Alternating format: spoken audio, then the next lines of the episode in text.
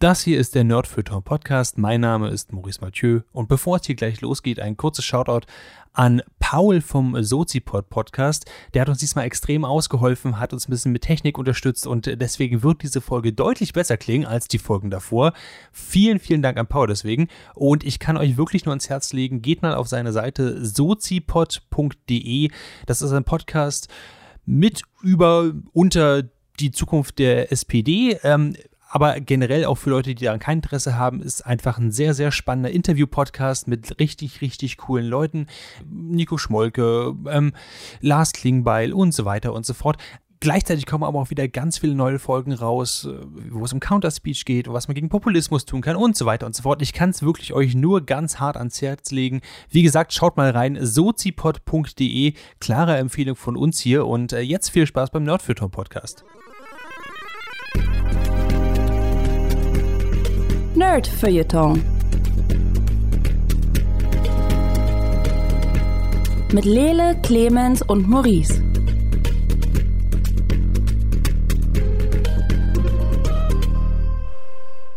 Hallo und herzlich willkommen zum 34. Nerdfeuilleton Podcast.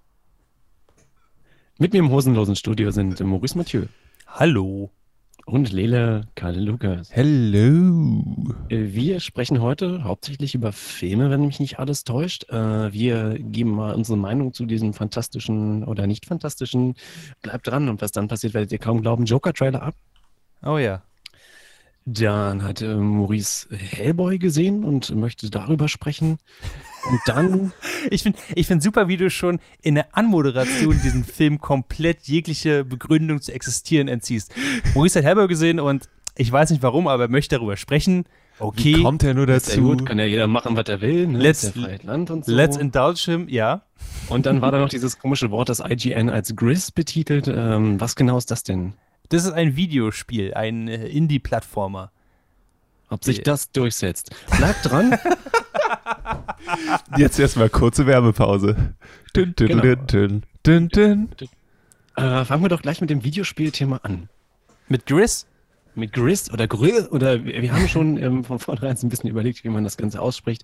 Worum geht's denn? Was ist denn dieses neue geile Indie-Ding?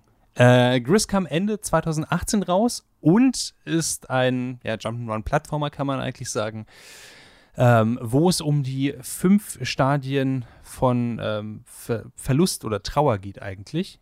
Ähm, und es ist, es, es kommt in erster Linie erstmal darüber, ähm, dass es extrem hübsch gezeichnet ist oder extrem hübsch illustriert ist. Alles ist so ein bisschen in Pastellfarben gehalten. Es sieht sehr, sehr, ähm, ja, so ein bisschen ätherisch traumhaft eigentlich aus. Man läuft als erstes durch, eine, durch so eine große Wasteland eigentlich durch und überall sind paar Steine. Man ähm, beginnt auf der Hand von einer riesigen Statue von einer Frau, die langsam zerbricht und muss sich von da seinen Weg durch diese Wüste bahnen ähm, und ist im ersten Stage, nämlich Denial, und muss sich von da eben durch diese Welt durchspringen. Ich, ich, ich sage nicht durchschlagen, weil es gibt nicht wirklich Gegner. Ist, man kann nicht sterben oder so. Man läuft einfach nur von A nach B. Man springt in verschiedene, auf verschiedene Plattformen oder schwimmt oder löst kleine Rätsel. Ähm, und alles in allem ist das Ding äh, sehr hübsch und vor allen Dingen sehr hübsch anzuhören. Und äh, kommt aus dem Hause, ich glaube, Devolver Digital, die Leute, die auch The Red String Club ähm, gepublished haben. Und ähm, genau. Ist, Das klingt jetzt sehr therapeutisch. es War das ist sehr das- therapeutisch. Der, das Ziel der Sache? Ähm, ich weiß nicht genau, was das Ziel ist. Also, das Gris oder Gris oder Gris ähm, heißt in verschiedenen Sprachen auf jeden Fall grau, was Sinn machen würde, weil das ist alles, wie gesagt, so ein bisschen wie Aquarellmalfarben ähm, eingefärbt. Das heißt, an verschiedenen Punkten ähm, findest du diese Statue von der Frau wieder und äh, erlangst quasi eine neue Farbe. Und die, in dieser neuen Farbe wird die gesamte Welt dann getaucht. Das heißt, an irgendeinem Punkt am Anfang ist, am Anfang ist erstmal alles, ja, ich würde sagen, weiß. Das ist dann halt Denial. Und dann kommst du halt äh, zum Stadium 2, nämlich Wut, und dann wird alles rot. Das heißt, es ist so, als würde jemand rote Farbtropfen überall hin ähm, hintropfen und dann breitet sich das langsam wie ein riesiger Teppich aus und die ganze Welt ist halt rot und ähm, im Zusammenhang mit der Musik werden dann verschiedene Stürme quasi durch die Landschaft gejagt, die dich, wenn du nicht richtig stehst, wegwehen, wieder an den Anfang ähm, der, des Bildschirms. Und ähm, es geht ja weiter über Bargaining, Depression und am Ende halt Acceptance. Spoiler, Spoiler. Ähm, du bist in dieser Welt auch nicht alleine, du findest noch andere, ähm, andere kleine Wesen, die die bewohnen, sowas klein, so wie Waldgeister ungefähr, bloß dass es in dem Fall einfach Steine sind, die sich bewegen. Like a Pet Rock. Das ist sehr, sehr niedlich. Du fütterst ihm Äpfel. Ähm, An irgendeinem Punkt kommt aber ein, ein, ein beschissen großer schwarzer Vogel, der dich die ganze Zeit nur anbrüllt. Ähm, der am Ende zu einer Moräne wird und versucht, dich zu fressen. Das ist, das ist ein bisschen fucked up, ehrlich gesagt. Das klingt ein bisschen nach einem LSD-Trip. Magst du mir kurz sagen, wie ich das schreibe, damit ich mir ein Bild davon machen kann? GRIS heißt das Ganze. Von Devolver Digital. Ähm, rausgegeben, also ähm, entwickelt von äh, Nomada Studio und kam halt im Dezember 18 raus. Ähm, für Leute, die sich vielleicht auch ein Bild von der Musik machen möchten, jetzt sollten einfach mal auf Spotify nach Gris, also Gris, äh, einfach suchen oder nach dem äh, oder der Komponistin Berlinist. Ähm, das, also allein schon wegen dem Soundtrack kann man das spielen, das macht wirklich Spaß, aber auch die ganze Welt ist halt super kreativ gestaltet. Man, ich habe so ein bisschen das Gefühl, dass ich durch eine Steven Universe-Folge durchlaufe. Überall gibt es halt ähm, abgebrochene Steinskulptur von Händen oder von, von ähm, verschiedenen Tempeln, die in sich zusammengefallen sind. Es gibt ein Unterwasserlevel und so weiter und so fort. Es sieht wirklich hübsch aus, es klingt verdammt gut. Mm, ich würde sagen, das Ganze kann man so in drei bis vier Stunden durchspielen, das ist absolut gar kein Problem. Und im Endeffekt sammelt man Sterne und durch die Sterne äh, baut man quasi eine Brücke, durch die man am Ende dann rüberlaufen kann. Das ist, Ist das ist quasi der Plot. Ist das Spiel herausfordernd? Ich würde sagen, nein. Also, das ist jetzt der Punkt, wo ich sagen, wo ich sagen muss, für mich persönlich war es ist sehr schön, es hat eine schöne Geschichte, es ist schön, durch diese, durch diese Stages quasi durchzuarbeiten und auf diese, diese Endstage Acceptance hinzuarbeiten. Ähm, und es war eine sehr schöne Erfahrung, aber auf einer Gameplay-Ebene ist halt das, das Ding, wo es halt einfach überhaupt nicht, mh, ja, wo es nicht so richtig überzeugen kann. Ähm, es, es ist kein besonders besonders guter Plattformer. Das heißt, die Mechaniken darin machen jetzt nicht super viel Spaß. Am Ende nimmt es alles, also wird es ein bisschen, wird es ein bisschen zackiger alles, wo du verschiedene Kräfte, die du im Spiel bekommst, kombinieren musst. Also du kannst sehr schwer werden, du kannst irgendwo gleiten, du kannst durch Wasser schwimmen und so. Ähm, und wenn du das alles kombinierst, wird es manchmal ein bisschen schnell, aber du kommst niemals in so eine Zone rein. Es ist, also, wenn wir über Plattformer reden, reden wir nicht über sowas wie Rayman oder Super Mario oder so. Ähm, die Rätsel sind einfach nur da, um die Spiellänge ein bisschen zu padden, habe ich das Gefühl. Und um die wirklich sehr hübschen Hintergründe zu rechtfertigen. Was okay ist, was vollkommen in Ordnung ist. Aber sie unterstützen meiner Meinung nach die Narrative nicht so richtig. Am Anfang ist es noch ein bisschen anders. Am Anfang, gerade wo, Sta- äh, wo du im Stage Den- Denial bist und durch diese Wüstenlandschaft eigentlich durchläufst, ich verstehe, dass du halt, du bist nicht sehr schnell, du, du hast halt ähm, auch keine super interessanten Hintergründe, weil du halt in Denial bist. Es macht durchaus Sinn. Und auch Anger macht durchaus Sinn, dass dann diese Windstürme kommen, die dich wegwehen, ähm, ohne dass du es kontrollieren kannst und so. Ähm, aber später finde ich, mh, wird es bloß noch bedingt sinnvoll. Also zum Beispiel bei äh, der Stage Depression, die großteils unter Wasser spielt. Ich verstehe, welchen Sinn das hatte. Das Problem ist, unter Wasser sieht halt fucking beautiful aus. Also überall sind hübsche Fische und, und so kleine Pflanzen, die da unten wachsen und so. Es ist einfach, es sieht, es sieht wirklich hübsch aus. Zu hübsch, finde ich, um die Message darüber zu bringen. Aber hey, jeder sieht es vielleicht auch so ein bisschen anders. Ich würde sagen, das ist so ein Spiel, was man wirklich auch Leuten vorsetzen kann, die grundsätzlich nicht spielen. Ist ein Spiel für mich. Ich wollte gerade sagen, Clemens, ich gucke in deine Richtung da. Ich habe auch gerade das äh, Artwork, ange Ar- Artwork, Artwork angeguckt und äh, in den Soundtrack reingehört und ich habe voll Bock auf dieses Spiel. Und weißt du, was es mir verkauft hat? Es dauert nur vier Stunden. Es dauert nur vier Stunden und du hast gesagt, es ist kein typisches Spiel, es hat kein besonders gutes Gameplay. Und ich dachte mir so, jemand hat meinen Namen gesagt. Indirekt, aber jemand hat meinen Namen gesagt. Also, das soll nicht heißen, dass es kein, dass es kein gutes Gameplay hat. Das, was es hat, macht es wirklich gut. Es hat bloß wenig, was es engaged. Wenn es länger als vier Stunden gegangen wäre, hätte ich, glaube ich, keine Lust mehr drauf gehabt. So hübsch es auch ist. Ähm, ich ich, ich finde, das Spiel total eine Berechtigung, da zu sein. Und ich glaube, ich habe einen Zehner dafür bezahlt, weil es gerade im Angebot ist. Vollkommen gerechtfertigt dafür, kann ich wirklich jedem nur ans Herz legen. Ist so ein Ding, was man halt schnell durchspielt, was einem aber auch eine Weile noch begleitet.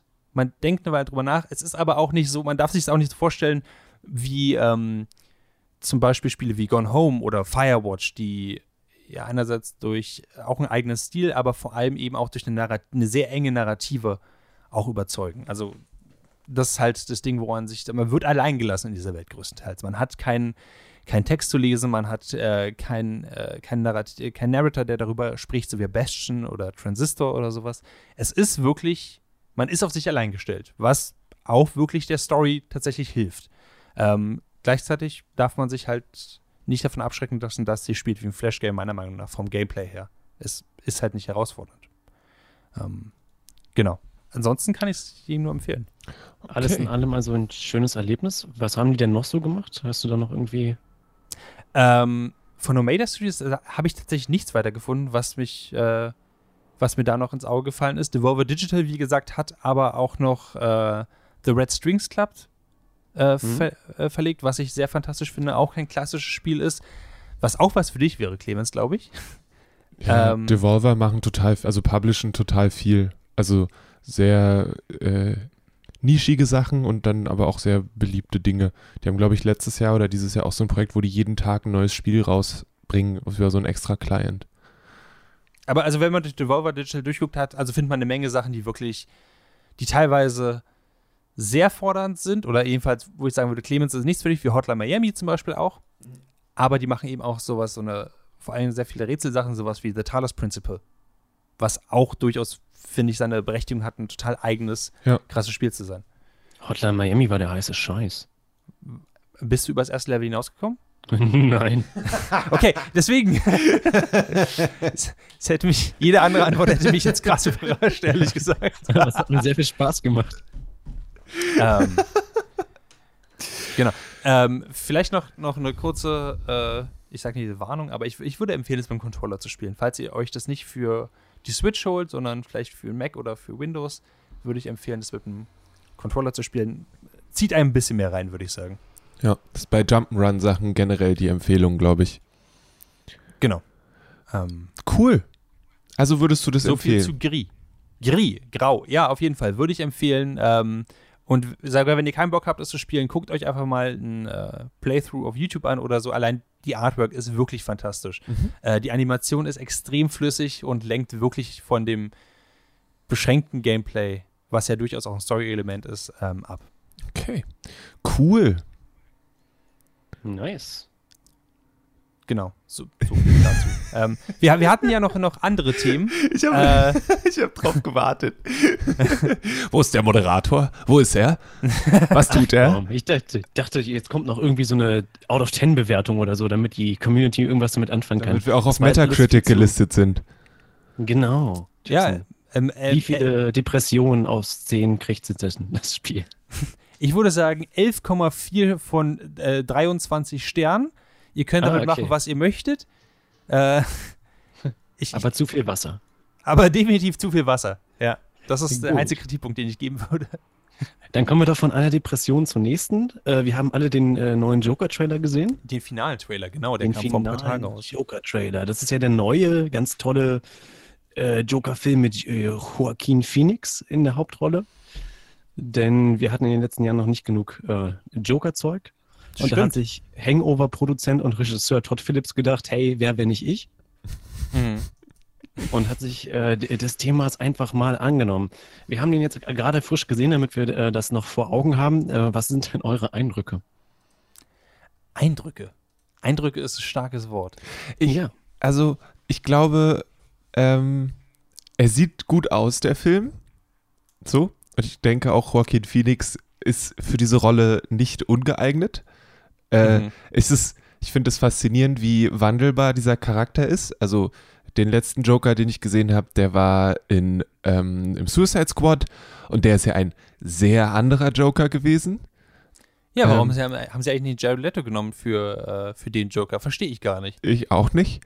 Ähm, dann hätte man eine halbstündige Szene haben können, wie er das Tattoo auf die Stirn kriegt.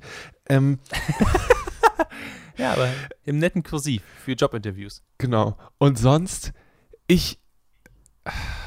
Also auf der einen Seite, also ist es mein Held? Also gucke ich mir diesen Film an, um mit diesem Charakter zu leiden, weil die Leute ihn nicht lustig finden und es dann gut zu finden, was er tut? Mhm. Oder gucke ich mir das nur an, um zuzusehen, wie jemand wahnsinnig wird und dann echt grausame Dinge tut? Und dann frage ich mich, habt ihr noch gesehen, wie der Film geratet ist? Also ist der Film rated R oder ist der PG-13? Ich dachte, er hat ein R-Rating bekommen. Okay. Weil dann bedeutet es ja, dass ich eine halbe Stunde daran einem Menschen dabei zugucke, wie er langsam abrutscht, weil die Gesellschaft ihn nicht akzeptiert. Was ja, das ist, das ist, das kennt man aus anderen Filmen auch. Und dann malt er sich ein Grinsen aufs Gesicht und fängt an, Leute abzumurksen. Auf, wenn das irgendwas mit Comics zu tun hat, äußerst brutalste Art und Weise. Und auch die junge Frau, die er im Trailer küsst und kennenlernt, wird da nicht gut bei rauskommen. You don't know that. Das könnte der große Twist sein. Ja, könnte. Am Ende Es sitzt ist er. eine familienfreundliche Komödie. Ja, am, und, es, und es endet damit, dass er äh, zusammen mit Jerry Seinfeld bei Comedians in Cars Getting Coffee sitzt und äh, das, das vollkommen okay endet. Ohne und am Probleme, Ende steigt nur der Joker aus dem Auto aus. ähm, Ja, das, das Weil ist Jerry Seinfeld ganz lustig ist und ihn mit dem Bettmobil abgeholt hat. Ähm, äh, also es ist sehr düster, da gebe ich dir absolut recht, äh, aber hast du ein Problem damit, einfach einen Film über einen Antihelden zu sehen? Antiheld ist ja falsch. Nee, Antiheld ist aber- falsche. Genau, das ist, also vielleicht ist es auch so, dass ich einfach, ich verbinde mit dem Joker so viel Grausamkeit und Brutalität, Ja. dass ich total gespannt darauf bin, ob der Film versucht, dass ich, also auch bei einem Antihelden versucht der Film ja so ein bisschen, dass ich auf der Seite von dem Antihelden bin. Oder? Also, Hm.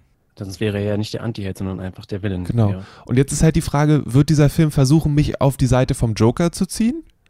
Mhm. Weil damit habe ich dann, wenn ich darüber nachdenke, was der Joker schon alles so gemacht hat, ich weiß, dass es nicht in dem Film nicht alles gemacht ist, aber der, das, was diese, dieser Charakter für mich so ausmacht, sei es, dass er äh, Barbara Gordon äh, lähmt und andere schreckliche Dinge mit ihr tut, sei es, dass er äh, Jason Todd so also auf brutalste Art und Weise zusammenschlägt und was auch immer sonst noch er so tut, Ja. dann habe ich da echt Probleme mit, den zu zelebrieren. Aber ich habe nicht das Gefühl, dass der, also der Trailer zumindest zelebriert den Joker ja nicht. Der, der Trailer hat einfach, macht das, was einfach alle, jetzt sage ich Superheldenfilme machen. Ähm, er zeigt eine Origin Story. Und das finde ich vollkommen okay, eigentlich. Eine Origin Story auch über einen Charakter, der am Ende scheiße ist, äh, zu machen. Das ist ja, also ist ja auch nicht so, du hast ja auch nicht der Untergang gesehen, gesagt, oh, ich hoffe, der Film lässt mich aber nicht für Hitler routen. Nee, hat er auch nicht gemacht. Ja, Er nee, hat aber, einfach da, nur eine Geschichte erzählt. aber, Aber es war auch das Ende von Hitler und nicht der, nicht der Anfang, weißt du? Das meinst- ist das Problem mit der Origin-Story. Also zum einen verstehe ich nicht, warum wir die brauchen, aber das ist vielleicht nochmal eine ganz andere Geschichte, dass ich die Existenz dieses Films nicht nachvollziehen kann. Ähm, und dann, ich finde schon, also der Trailer baut ja auch dahin auf, dass, dass du am Ende sagst, ach guck mal, der arme Kerl wird ganz schön von der Gesellschaft, aber immer in diese Richtung. Ach guck mal, am Ende explodiert er. Das ist aber schon irgendwie nachvollziehbar. Ja, aber das war doch bei Falling Down nicht anders. Je bei Falling Down? Ja, Irre ich mich jetzt? was ist Falling Ich glaube Down? schon. Das war das, wo er am Ende in den äh, Burger Joint geht und sagt, der Burger sieht nicht so aus wie auf dem Film, äh, auf dem Foto. Richtig, aber Falling Down endet ja auch nicht damit, dass er dann Supervillain im Batman-Universum wird. Und ihr wisst ja auch nicht, wie es endet. Das, ist- das ist mein ganzer Punkt. Das könnte gut enden, dass es einfach ein Standalone-Ding ist. Aber genau das ist halt meine Frage. Also, wenn der Film versucht, Hm. dafür zu sorgen, dass ich für diesen Menschen, dass ich für diesen Menschen bin und dass ich seine Handlung nachvollziehe, also nachvollziehen ist was anderes, aber dass ich seine Handlung auf eine, also unterstütze in irgendeiner Form, weil ich irgendwie seine, seine Form von Rache oder seine Selbstverwirklichung gut finde, weil ich das dem Charakter gönne oder irgendwie so.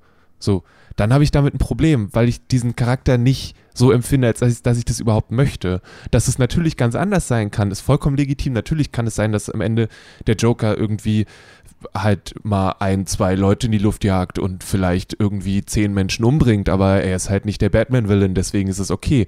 Und das ist dann auch irgendwie weird.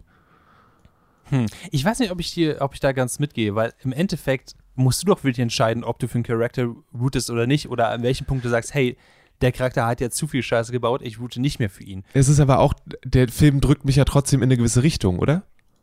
Also ich bin ja Du nicht. entscheidest aber, wie weit du mitgehst. Das ist ja nicht so, dass der Film sagt, so, und jetzt kommt der nächste Part, Part äh, Act 3 vom Joker, wo er anfängt, kleine Kinder zu killen. Ja, aber- und routest du immer noch damit? Aber das, Das ist doch ist dann ja- das, was ich am Film kritisieren kann. Dass der mich in eine, also dass der es für mich leichter macht, in die eine Richtung zu gehen, als in die andere Richtung. Weil er mir Bilder zeigt, die mich bewegen in die eine oder andere Richtung. Natürlich kann ich für mich sagen, hier ist für mich Schluss. Aber wenn der Film dann trotzdem weiter in die gleiche Richtung geht, kann ich es ja kritisieren, oder? Na- na, genau, dann klar. kannst du es ja nicht mehr gut finden an der Stelle. Genau. Dann ist es für dich kein guter Film mehr. Und das ist halt, das ist meine Sorge mit dem Film. So. Dass Aber er das nicht ich macht, glaube ist ja vollkommen jetzt- offen. Jetzt müssen wir kurz darüber reden, was der Film macht und was der Charakter macht. Weil ich nehme schon an, dass der Film durchaus ähm, unterscheiden kann zwischen den Aktionen des Jokers, die ja moralisch nicht ganz lupenrein cool sind, ähm, und auf der anderen Seite halt, was für eine Stimmung er rüberbringen möchte. Und von dem Trailer habe ich jetzt nicht das Gefühl, dass ich denke so, geil, der Joker, der, der hat's wirklich drauf. Sondern ihm geht's richtig scheiße und am Ende dreht er durch. Was exakt, äh, jetzt, wo wir dann kommen, Clemens, du meintest, du fragst dich, warum der Film überhaupt in dieser Richtung existiert, warum es eine Original Story gibt. Ähm, ich finde das, ich finde diese Idee dahinter gar nicht übel. Ich finde diese Idee dahinter, die sie sich ja auch teilweise von, ähm, was, The Killing Joke ausgeliehen haben, ähm, wo wo sie gesagt haben, ey, es trennt eigentlich nur ein schlechter Tag zwischen dem Joker und einem relativ normalen Menschen. Und das fand ich, diese Idee auf einem, äh, auf, in einem Film festzuhalten, finde ich nicht übel. Gerade weil der animierte Killing Joke es nicht wirklich hingekommen hat, diese Idee rüberzubringen. Hm. Aber dann willst du einen Killing Joke Film. Mm, Nee, Und ich möchte, Joker Origin Story. ich möchte die Idee dahinter haben. Und bei The Killing Joke ist die Joker Origin Story oder, oder sagen wir mal eine Origin Story ja durchaus mit drin. Das ist ja Teil davon. Ich möchte einfach diese Idee weiter explored haben. Das war zumindest Das ist mein, fair. Ja. Mein Gedanke Und dabei. wenn, wenn der Aber- Film das macht, finde ich das, würde ich das auch valide finden. Also dann finde ich auch, okay, dann, also wenn es wirklich diese, dieses, wenn das so ist, dann finde ich das cool. Aber ich komme um diese Sorge nicht umrum, dass es nicht so ist. Hm. Okay, finde ich tatsächlich, also für mich ein bisschen schwierig, weil ich diesen Gedanken für mich gar nicht habe, dass, also ich habe noch nie den Eindruck gehabt, dass sie quasi diese, diese Sachen, die er macht, in irgendeiner Weise glorifizieren. Ich habe eher das Gefühl, sie stellen dar, aber vielleicht irre ich mich auch, vielleicht sehe ich das einfach gerade nicht. Clemens, wie geht's dir damit? Äh, ich glaube, ich sehe das ähnlich wie Lele. Ich krieg von dem Trailer so gewisse äh, Taxi-Driver äh, Vibes und äh, ich finde schon, dass das eine Art von Rachefantasien der Gesellschaft ist, die ich zeitlich auch nicht mehr angebracht finde. Also wie gesagt, ich habe den Film noch nicht gesehen. Ne? Das ist ja Mhm. nur das, was mir jetzt der Genau. Trailer sagt. Wir reden über den Trailer, über den letzten. Genau. Und am Ende ist er in voller Montur und äh, stellt sich auf eine Bühne und ist dann ist dann fertig. Also ganz abgesehen davon, dass ich, was ich vorhin gesagt habe, es interessiert mich halt nicht, wo der Joker herkommt. Ich, ich habe ähm, Hm. hab dieses, äh, diesen Drang nach Origin Stories in Filmen so satt. Also neulich habe ich gehört, dass, dass sie das für Yoda planen und ich denke mir so, nein, warum? Also es gibt für mich in gewissen Universen Figuren, bei denen die für mich dadurch leben, dass ich nicht weiß, was sie vorher gemacht haben. Und für den Joker war das für mich auch immer so. Hm. Ich finde, also ich würde auch, also gerade der Joker, finde ich, ist auch in, in den Sachen, die ich irgendwie gelesen habe, wo der vorkommt, ist er eben so gefährlich, weil er so unvorhersehbar ist und so unverständlich. So, also weil er eben dieses, dieses, dieses, in Anführungszeichen, wahnsinnige Element hat und du nicht sagen kannst, okay, das kommt daher, weil seine Mutter ihn nicht gut behandelt hat und deswegen macht er jetzt das, sondern er ist super unberechenbar und deswegen auch super gruselig. Und das würde ich da auch mitgehen, dass eben diese genau zu sagen, hier kommt der her und ich habe ich weiß jetzt nicht, ob sie das ob der dann Canon ist der Film, was so dieses das DC Universum angeht, was irgendwie Batman angeht und so weiter und so fort. Das müsste man dann irgendwie rauskriegen. Ähm, aber es nimmt dem so eine so eine so ein, das Mysterium so ein bisschen. ich, also vielleicht irre ich mich, vielleicht ist irgendwo schon was raus, dass sie, äh, dass dieser Film kennen sein wird. Ich bezweifle es sehr stark. Sie ähm, versuchen das definitiv zu trennen vom äh, DC Cinematic Universe.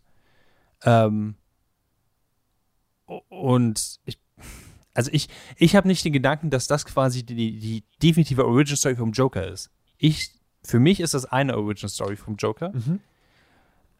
Und so wie ich den Trailer jetzt auch interpretiere, mit den ganzen anderen Leuten, die Masken tragen und die, äh, die auch in diese Fußstapfen vom Joker treten, für, für mich, ich sehe da eher quasi, wie der Gedanke aus einer Geschichte rausbricht und dann als Joker sich manifestiert. Und gut, wir folgen jetzt Joaquin Phoenix, aber ich, ich glaube nicht, dass es dabei bleibt. Aber das ist mein persönliches, meine Erwartung, die ich an den Film habe. Ja. Sollte der tatsächlich am Ende rauskommen und sagen, übrigens, ich bin der Joker und jetzt töte ich Batman, dann wäre ich extrem enttäuscht.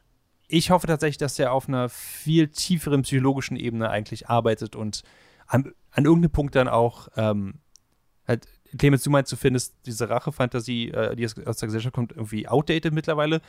Ich finde die tatsächlich relativ aktuell immer noch, auch wenn ich sie nicht mag, aber das ist ja auch mal was anderes. Ich bin nein, durchaus. nein, nein, sorry, nicht, out, ähm, nicht die Fantasie an sich. Ich finde diesen Narrativ zu recyceln outdated. Echt? Warum? Ich meine, Aber ich, aber gerade wenn ich mir jetzt Nachrichten und so angucke, findest du wirklich, dass das nicht mehr aktuell ist in so einer brauchen Art? wir so- positivere Geschichten als das. Das ist das Ding, wo ich hin möchte. Aber heißt es, wir dürfen keine negativen Geschichten mehr erzählen? Das Ich finde, es gibt genug negative Geschichten. Du kannst natürlich kannst du negative Geschichten erzählen, du kannst du nicht erwarten, dass ich mir dann noch angucke. Das meine ich für mich. Oh, nee, das, ich spreche das jetzt nur für ich. mich. Ja, ja, klar. Ne, wenn, meine Güte, alle anderen. Und dann muss ich jetzt an der Stelle, du, du, du hoffst halt auf psychologischen Tiefgang. Mhm. So wie in den anderen Hangover-Filmen. Ja, auf jeden Fall. Er wacht, also ich denke, dass er am Morgen einfach aufwacht, äh, äh, oben auf einem auf einem äh, auf einem Hotel und sagt, oh Scheiße, was habe ich letzte Woche gemacht? Und dann hat er einfach das Joker Maker. Und dann backtrackt er einfach seine ganzen Sachen, was er gemacht hat. Und oh Scheiße, ich habe einen Kult gestartet. Oh Kacke, ich habe Batman gekillt. So diese ganzen Sachen. Das würde ich gucken. Ich persönlich, für, für, also vielleicht, äh, wir müssen es ja auch nicht super austreten. Ich denke einfach, wenn wir gerade was Comic-Adaptionen äh, in den letzten Jahren gesehen haben, auch was etwas ernsthafte Comic-Adaptionen sind, ich brauche keine positiven Comic-Adaptionen mehr. Ich brauche keine super düsteren, negativen, edgigen DC-Sachen. Vollkommen, also bin ich absolut da, dabei, aber ich fände es trotzdem cool, wenn wir in eine andere Richtung damit gehen. Und es wird als Psychological Thriller vermarktet. Und ja, wer weiß, was bei Todd äh, Phillips dabei rauskommt, aber ich- you know, Benefit of a Doubt. Ja. Der, der Mensch hat ja auch, hat ja nicht nur Hangover gemacht, der war ja Hat auch, ja auch Stichtag gemacht, die die großartige Road-Movie-Komödie mit Robert Downey Jr. ja, und war Schreiber bei Borat. Ah, Also, man, man darf ja auch nicht, das ist ja kein One-Trick-Pony hier. Starsky und Hutch war ja auch Director. Das wiederum. der hat echt viel gemacht. Und nichts davon wirklich gut. Matthew Broderick's Day Off. Aber gut, wenn, wenn du es dir so anguckst, äh, auf Rotten Tomatoes ist er, glaube ich, bei 83 Prozent, habe ich gerade gelesen. Das hat, ist ja natürlich auch mal mit einem Grain of Salt zu sehen, aber Hm. vielleicht überrascht er uns ja alle. Wer weiß? Ich glaube, was für mich ein ganz, noch ein Faktor ist, der nicht fair ist gegenüber dem Film, ist, dass ich mir eigentlich einen Gotham Central Film wünsche, in dem der Joker Hm. als äh, unvorhersehbarer und so weiter Bösewicht mit drin ist und dass das wieder nicht ist. Und deswegen bin ich enttäuscht. Stimmt. Stimmt. Weil es gibt die, Also- die zweite warte. Reihe Gotham Central, ist, dass der Joker sagt, er bringt Leute um und die Polizisten versuchen ihm hinterher zu rennen und es ist fantastisch. Und ich warte ja eigentlich nur noch auf den neuen Batman-Film mit Robert Pattinson. Mhm. Okay. Ja, klar. Ich Gut, an der Stelle würde ich sagen, wechseln wir einfach das Thema, weil ich nicht glaube, dass wir da auf einen grünen Zweig kommen. Ich glaube auch nicht, aber Du, ich bin, hab ich bin gespannt. Ich, Vertrauen da, was das angeht. ich, ich, ich, freu- ich freue mich einfach, dass wir so verschiedene Meinungen dazu haben, tatsächlich. Haben wir auch unterschiedliche Apropos Meinungen zu Hellboy? Hellboy. Lele, du musst mir auch die Chance lassen. Ich habe gelernt seit der letzten Moderation. Ich fix das alles in der Post. Dann sag das einfach jetzt nochmal. Werde ich nicht Clemens. tun. Sag's einfach nochmal, dann hat Maurice do doppelten Grund, das zu tun. Apropos auf keinen grünen Zweig kommen. Hellboy. Oder Hellboy, wie wir im Vorgespräch gesagt haben, ist ja jetzt auch wieder in den Kinos mit äh, Mr. Hopper als Hellboy, soweit ich das richtig verstanden habe. Und du hast, glaube ich, beim letzten Mal schon gesagt, oder haben wir das persönlich im Gespräch?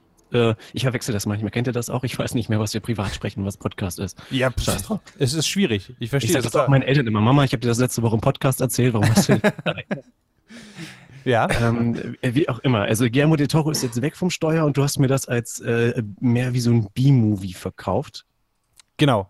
Ähm, also der Film ist nicht mehr in den Kinos. Der Film war sehr schnell raus aus den Kinos und ist jetzt auf DVD, VHS und Blu-ray und wahrscheinlich Betamax zu erhalten. Ähm,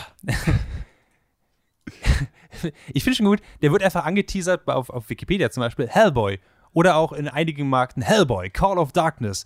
Ähm, ist die 2019er Adaption des äh, guten alten Dark Horse Mike Mignola Franchises Hellboy. Diesmal aber nicht mit Ron Perlman und Guillermo de Toro attached, sondern mit David Harbour, den man eher aus, also als, als Hopper kennt von Stranger Things. Und ich muss gucken, Neil Marshall hat das directed. Neil Marshall kennt man aus nix. Was? Doch, er, hat- er hat ein bisschen bei Westworld mitgemacht. Bei Game of Thrones war er mit dabei als äh, Director. Er hat ein paar Sachen bei Hannibal gemacht. Und bei Lost in Space. Also er hat ein paar ganz coole Serien geschrieben. Oh mein Gott, er hat, hat The Descent gemacht. Ja, gut. Was ist Ja. Den das? finde ich wirklich gruselig. Echt? Ja. Den habe ich nie gesehen. Aber das Aber- nebenbei. D diesen Film hat er gemacht. Guckt ihn nicht mit dem Licht aus und wir sprechen jetzt weiter über Hellboy. Okay, also Hellboy dachten wir vom Trailer her auch, der wird super gruselig, denn Hellboy hat in den Trailern die Suicide Squad Marketingstrategie verfolgt, einfach so viele Pop-Songs wie möglich reinzu, äh, reinzudrücken und für die One-Liner immer den Ton runterzudrehen, damit man auch weiß, wann man lachen muss. Und es sind Köpfe explodiert. Ja, das vielleicht auch. Ähm, ansonsten, ähm, also ich habe von dem Trailer gar nichts von dem Film erwartet. Der Trailer sah einfach richtig scheiße aus. David Harbour sah in, seinem, in seiner Hellboy-Maske auch nicht wirklich gut aus. Oder vielleicht seht ihr das anders? nee, er sah so ein bisschen aus, als ob eine Schönheits-OP schiefgegangen ist, fand ich. Als ob Ja, er hat- die Wangenknochen hat aufmodellieren lassen wollen und dann haben sie, oh, das, das Peeling ist schiefgegangen, jetzt sind sie auch noch rot. Und ja, Es sah, also gerade wenn man sich halt, also ich hatte noch sehr krass vor Augen dieses Ron Perlman, ähm, so Ron Perlman Get-Up, was er hatte. Und dagegen sieht halt David Harbour aus wie so ein, wie so ein Halloween-Kostüm. ja. So mit dem, mit dem Trenchcoat, der nicht richtig gut ist und, und äh, die Maske mit diesem Silikon überall. Das sah, das sah halt einfach nicht geil aus. Ähm, und jetzt kommt's, der Film geht halt los und äh, fängt, glaube ich, an mit so einem, also wie alle guten Filme anfangen, direkt mit so, einem- mit so einem Text, der eingeblendet wird und plötzlich sind wir irgendwo im Medieval Britannia und wir folgen König Arthur und Merlin, wie er eine Hexe verfolgt. Ich dachte so, ah, alles klar, it's one of these movies. Gut. Also wenn wir schon uns quasi das Set von The Last Witch Hunter Van Diesel klauen, dann kann ich mir schon vorstellen, welche Richtung das geht. Und der Film hat mich nicht enttäuscht. Ähm, es geht tatsächlich darum, dass diese große alte Hexenverbrennungssache wieder aufgegriffen wird und am Ende die wieder auferstehen möchte. Jada, jada, Ende der Welt. Und plötzlich sind wir im Hier und Jetzt. Und wir folgen äh, Hellboy nach Tijuana, wo er an einem Wrestling-Match teilnimmt, um seinen alten Kumpel zurückzuholen, der zu einem Vampir geworden ist und jetzt in einem Luchadore-Kostüm steckt. Und plötzlich. Ganz normaler Dienstagnachmittag. ein komplett, Großartig. ich hatte nie gedacht, dass ich diese Kombination an Wörter nehme, aber es ist einfach, es ist fantastisch. Du bist gelangweilt von diesem Anfang mit, mit Merlin und Excalibur und so. Da denkst du, ah, alles klar, 18.000 Fantasy-Filme haben mich schon hier gezogen. Und plötzlich siehst du, wie Hellboy einen, einen Luchadore-Vampir verprügelt. Und er sagt, komm schon, du bist doch mein Freund. Und der Typ versucht ihn halt einfach nur zu killen. Und währenddessen spricht er noch mit seinem Vater über Handy. Äh, der Vater wird gespielt von äh, Ian McShane den einigen oder anderen von euch bestimmt auch ähm, bekannt als äh, Mr. Wednesday. genau als als Odin von äh, American Gods. Der macht eine ganze Oder als Zeit. Blackbeard aus Fluch der Karibik 4. Wir alle erinnern uns an diesen Scheißfilm, oder? oder als Oder? Tai Lung in Kung Fu Panda. Ja, Ja.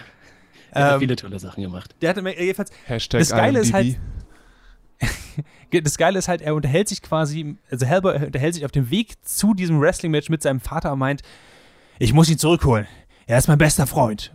Und sein Vater, der halt die äh, BPRD, diese Geheimorganisation leitet, wo Hellboy eben auch sagt, es ist nicht dein Kumpel, du bist mit ihm, du hast dich mit ihm besoffen irgendwo in dem Garten. Es ist, es ist nicht dein Freund. Und Hellboy versteht es überhaupt nicht.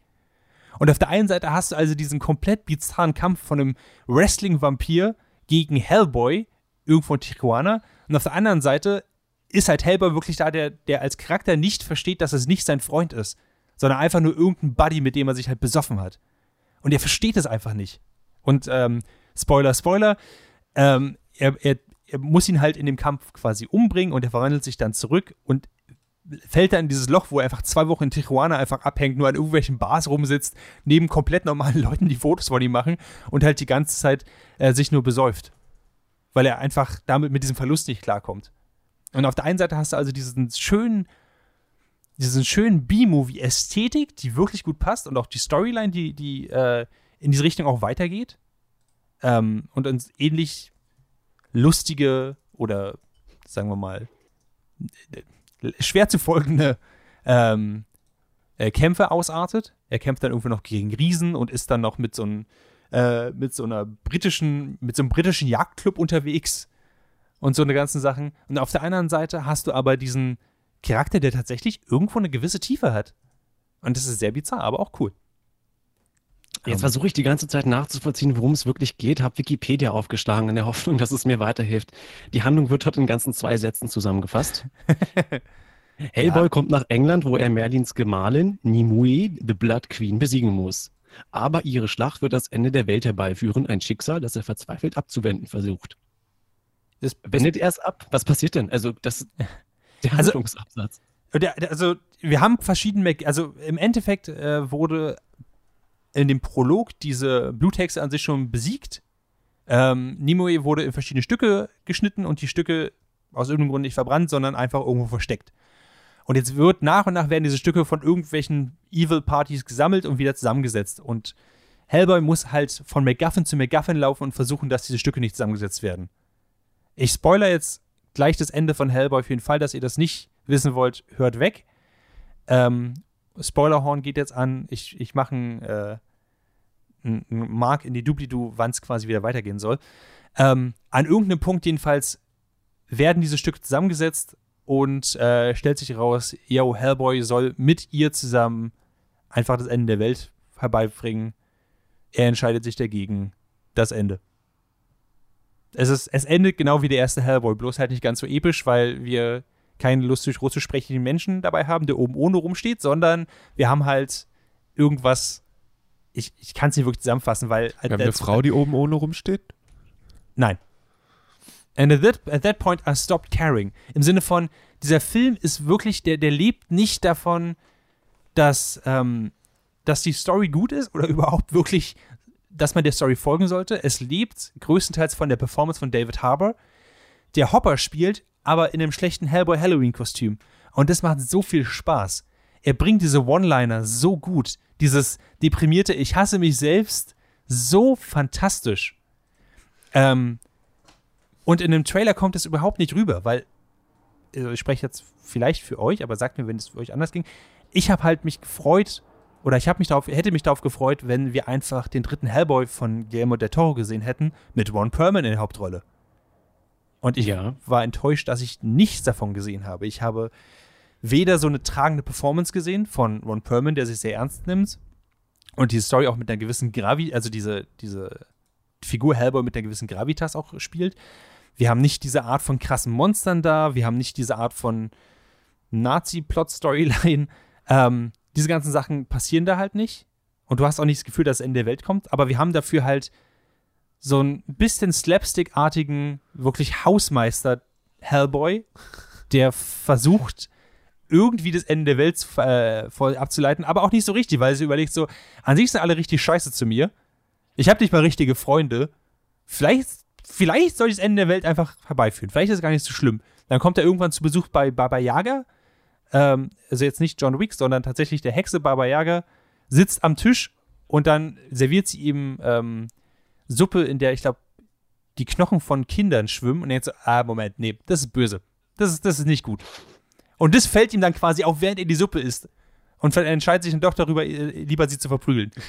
So, also, das ist die Art von Story und von Charakterentwicklung, die wir halt haben müssen. In diesem Film. Es ist schräg. Es ist super also, schräg. Also mich hat ja schon der Trailer angekotzt, weil ich gesagt habe, oh, neuer Hellboy-Film. Oh, der Toro ist wieder da. Und dann, wait, what is this? Ja. I don't like it stop it. Und das ging immer weiter. Und ich weiß nicht, ob das Mila Jovovich-Anwesenheit war, aber das fühlt sich tatsächlich eher an wie Resident Evil mit Hellboy drin. Also zumindest der Trailer. Hm. Und jetzt beschreibst du einen witzigen B-Movie-Plot mit dieser Self-Hate Character Arc. Ja, ähm, es ist wirklich, es, es ist wirklich für sich genommen einfach nur sehr, sehr lustig. Aber man muss sich davon befreien, dass man diese Erwartung hat, die man, die der Name Hellboy eigentlich mitträgt. Also bei Hellboy habe ich aus den Comics diese Erwartung einfach einen sehr, sehr distinctive Stil, aber auch mh, so eine gewisse Coolness, die durchfließt. Es wird noch unterstützt, weil ich ja noch diesen, diese One-Perman-Performance im Kopf habe. Aber gleichzeitig auch die Tiefe, die der Charakter da hatte, war eine ganz andere. Wenn, ich, wenn man sich erinnert, wie äh, Ron Perlman oder, oder, Hellboy in den Guillermo del Toro-Filmen halt umgegangen ist mit seinem Vater zum Beispiel, das war ja, eine, das war ja sehr, sehr liebevoll und deswegen auch sehr, sehr tragisch, als, als er halt gestorben ist in den ersten, im ersten Teil. Und hier hassen die sich die beiden teilweise. Ja, sie mögen sich, aber Hellboy fragt sich eigentlich, warum hast du mich eigentlich nicht direkt erschossen, als du mich gesehen hast? Das würde viel mehr Sinn ergeben. Und mit dieser Art von, von Charakterentwicklung und diese Art, wie sie halt miteinander umgehen, geht es halt weiter. Und der Film macht keinen Sinn. Aber nichtsdestotrotz macht es Spaß, ihn zu gucken. Du sitzt nicht spann äh, spannungsgeladen davor und du bist, oh, wie wird es weitergehen? Ah, oh, wird die Hexe es schaffen, wieder aufzustehen? Du bist eher so, ah, das ist funny. Jetzt wurde er mit dem, von einem Hammer getroffen. Das ist lustig.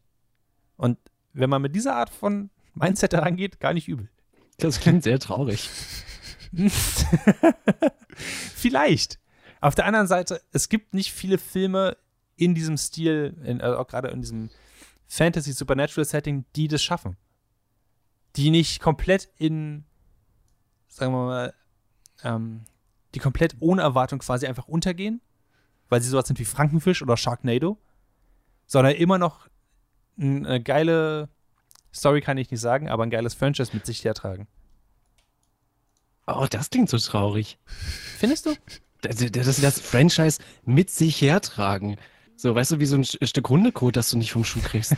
das, also gerade Hellboy war ja doch relativ, also ich, darum habe ich auch so trotzdem hohe Erwartungen, weil das ja, also wenn, wenn jemand zwei Meisterwerke quasi gemacht hat, kannst du jetzt sehen, wie du willst. Gibt bestimmt auch Leute, die Del Toro nicht so geil finden. Mhm. Äh, schreibt mir eure Namen bitte an äh, ich hasse Del Toro, wie auch immer. Ja.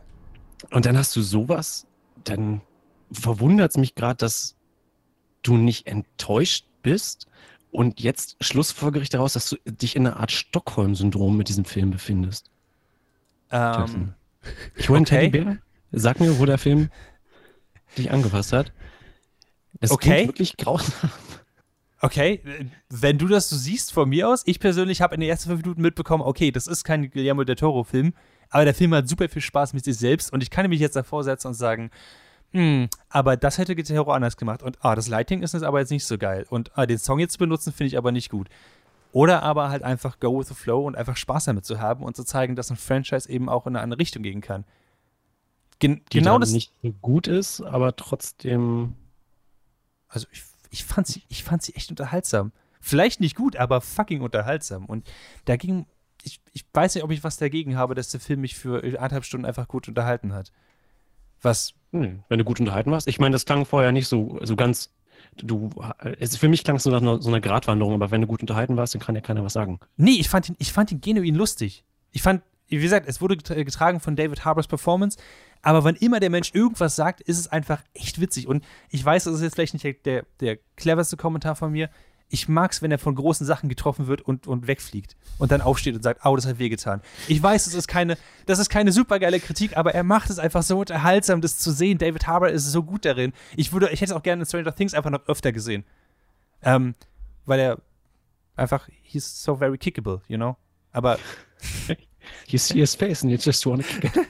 aber er, er macht es wirklich, er macht diese, ich habe vor einer Weile, als ich die Harbour Comics gelesen habe, halt vor allem diesen, diesen Aspekt, dass Hellboy sich nicht als Superheld sieht, sondern eher als Hausmeister sieht, der gegen das Supernatural Beings kämpft. Ähm, dass das ein total cooler, interessanter Aspekt ist, der zum Beispiel von den Guillermo del Toro-Filmen niemals wirklich aufgegriffen worden ist. Dafür nimmt sich Ron Perlman zu ernst, dafür nimmt die Performance sich zu ernst und alles in diesem Guillermo del Toro-Film ist einfach zu ernst angelegt dafür. Aber dieser Film, Call of Darkness, untersucht diesen Aspekt total und bringt aus dieser, diesen, dieser Art von Story halt in einer, finde ich, recht guten Übersetzung auf die große Leinwand, dass ich überhaupt nichts dagegen haben kann. Ich finde es okay, wenn ein Film einfach in eine andere Richtung damit geht. Und deswegen meine ich, er zieht das Franchise hinter sich her. Es ist halt eine andere Art von Entwicklung von Hellboy, die nicht unbedingt schlecht sein muss. Deswegen glaube ich jetzt auch, dass wenn wir zum Beispiel wir haben über den Joker-Film geredet, jetzt auch in diesem Podcast, es ist für mich nicht schlimm, wenn ein Film oder wenn generell ein Media Outlet einfach eine andere Art von Aspekt von einem Charakter untersucht. Deswegen kann Teen Titans gut sein und Teen Titans Go auch gut sein. Und deswegen finde ich Hellboy Call of Darkness gut und Hellboy The Hellboy auch gut. Okay, das war vielleicht ein bisschen viel. Nee, ha, konnte ich euer Interesse ist, zumindest ist, vielleicht so ein bisschen wenigstens wecken dafür.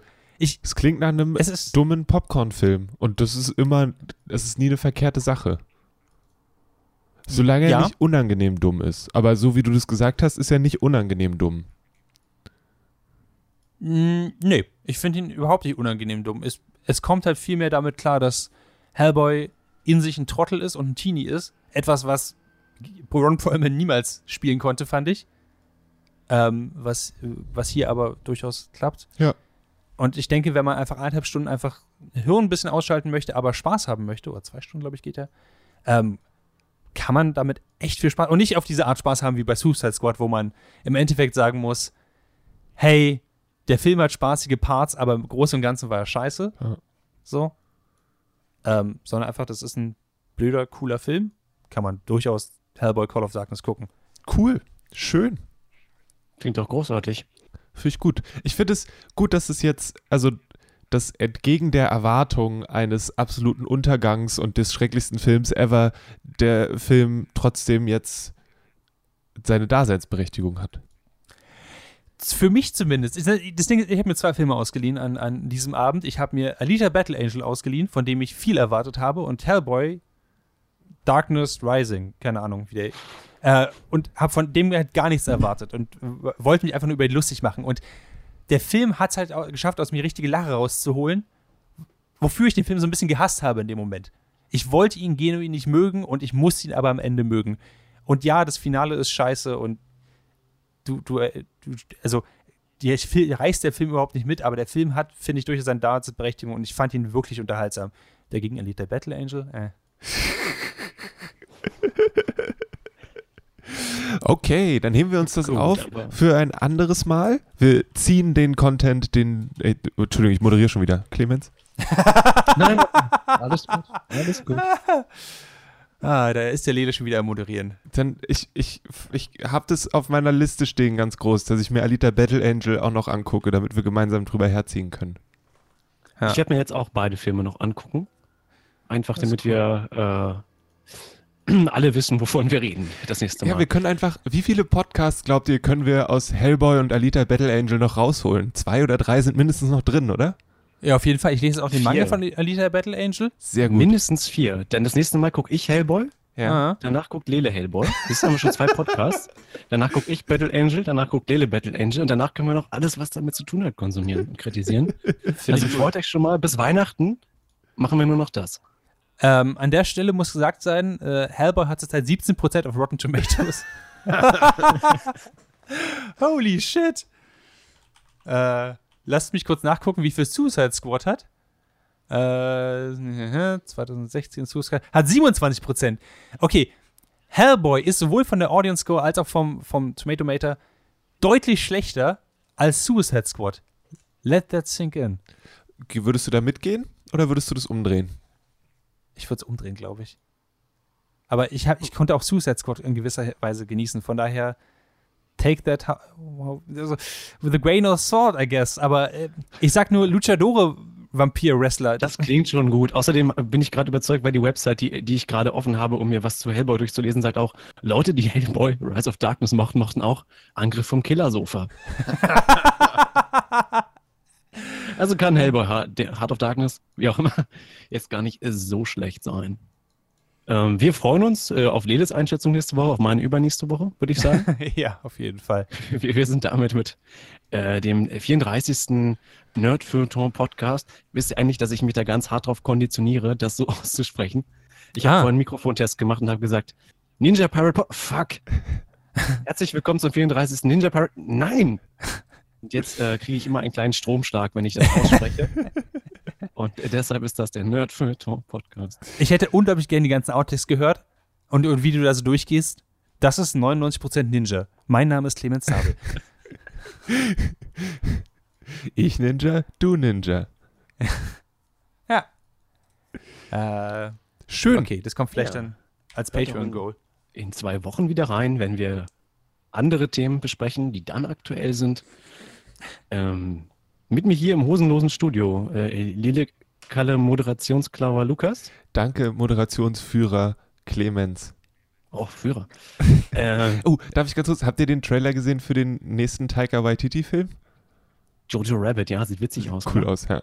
Sorry. Nicht gesehen. Nicht? Nee. Sprechen wir das nächste Mal drüber. Machen wir nochmal drei Podcasts draus. Ja, Ja, klar. Klar. Ähm, Und äh, danke auch an Maurice Mathieu, der uns ähm, Kultur näher gebracht hat heute mit Spielen und Filmen.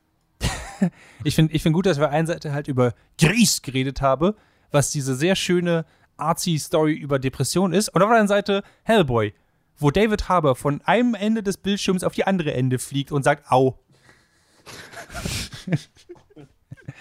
ja, It's äh, danke an Clemens. It's, it's art! Ähm, wir sehen uns dann in zwei, äh, hören uns in zwei Wochen wieder, würde ich In sagen. zwei Wochen wieder. Wenn ihr uns auf Social Media stalken wollt, findet ihr den Lele unter, Kalle Blomqvist. den Maurice unter Ed Chucky Jackson. und mich unter Ed Clemens Sabel, weil ich der Kreative bin. ähm, ja, alles andere, was wir sonst noch so produzieren, könnt ihr auf äh, dragonseateverything.com nachhören. Da gibt es noch viel mehr Podcasts und Radio und Fernsehformate gibt es da bestimmt auch. Ja, und ja, ja. Und Ketchup und bleibt einfach dran. Stracciatella und ja, auf jeden Fall. Schön, dass ihr zugehört habt. Finde ich auch. Ähm, einen guten Start ins Wochenende, kann man das sagen? Oder ist das Es kommt am Freitag raus. Menschen ja, am doch. Wochenende? Sag's einfach. Einen, einen guten Start ins Wochenende. Gut gemacht. Danke. Das nächste Mal moderiert dann wieder Lele oder Jackson, je nachdem. Müssen wir gucken. Ähm, ich bin raus und in meinem Wohnwagen. Wir hatten, wir hatten einen einstündigen Podcast jetzt und 90% davon war die Abmoderation. Danke, liebes Publikum. Danke. Und möge die Straße eures Lebens gepflastert sein mit Liebe und Gold. Und Hotdogs. Denn können wir Schluss machen? Ist das der richtige Part zu sagen, dass ich vor 20 Minuten aufgehört habe aufzunehmen? Meine Festplatte ist voll. ja.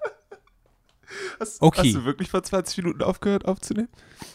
Nun, dafür müsst ihr wohl den Podcast hören, um jetzt rauszufinden. Ah, ah, ah, wieder zwei Hörer mehr. Jetzt trinken wir Ja, doch ganz Good schnell was vom Mikrofon und dann können wir aufhören. Bis dann. Tschüss.